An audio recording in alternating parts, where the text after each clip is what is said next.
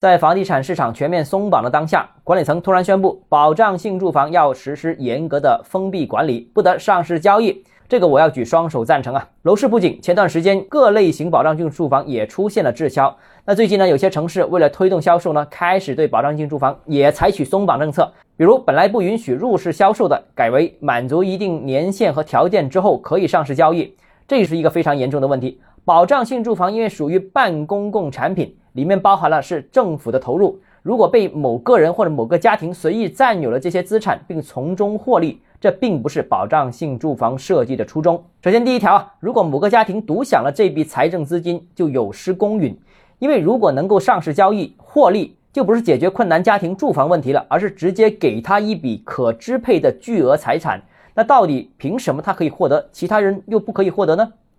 第二就是，如果开了这个口子的话，就极易滋生腐败。如果保障性住房可以上市的话，就可以获取巨额的利益。那谁审批，谁有可能在里面获利。第三个是，如果保障性住房可以上市销售的话，那保障性住房的总量就会减少，对于解决更多家庭实现居者有其屋的目的是产生了障碍的。那如果是原来住户有钱，他可以选购商品房，退出的保障性住房可以留在系统里面，让其他有需要的人居住。但是如果你卖了就没有了。第四呢，就是有可能冲击现有的房地产市场秩序和定价系统。那由于保障性住房本来成本就很低，如果它进入到商品房市场，那情况就有点像小产权房和宅基地房一样，对我们现有住房甚至是土地估价系统都产生了影响。最后，如果保障性住房能够上市的话，那地方政府的保障性住房压力就会陡增，也会使得地方财政压力增大很多。因为保障性住房总量是很有限的，如果一套套都可以送出去交易的话，那保障性住房的总量还会不断下降，那地方只能继续筹资进行建设，那会进一步消耗更多的地方财政。